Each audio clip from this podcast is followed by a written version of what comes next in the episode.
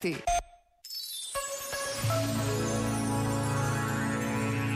Mimetismo ou oposição são dois movimentos típicos do nosso desenvolvimento. No início, o nosso pai ou mãe fazia assim, e nós imitamos, tal e qual como ele ou ela fazia. Ou pode acontecer o contrário. O nosso pai ou mãe fazia assim e nós fazemos exatamente o oposto.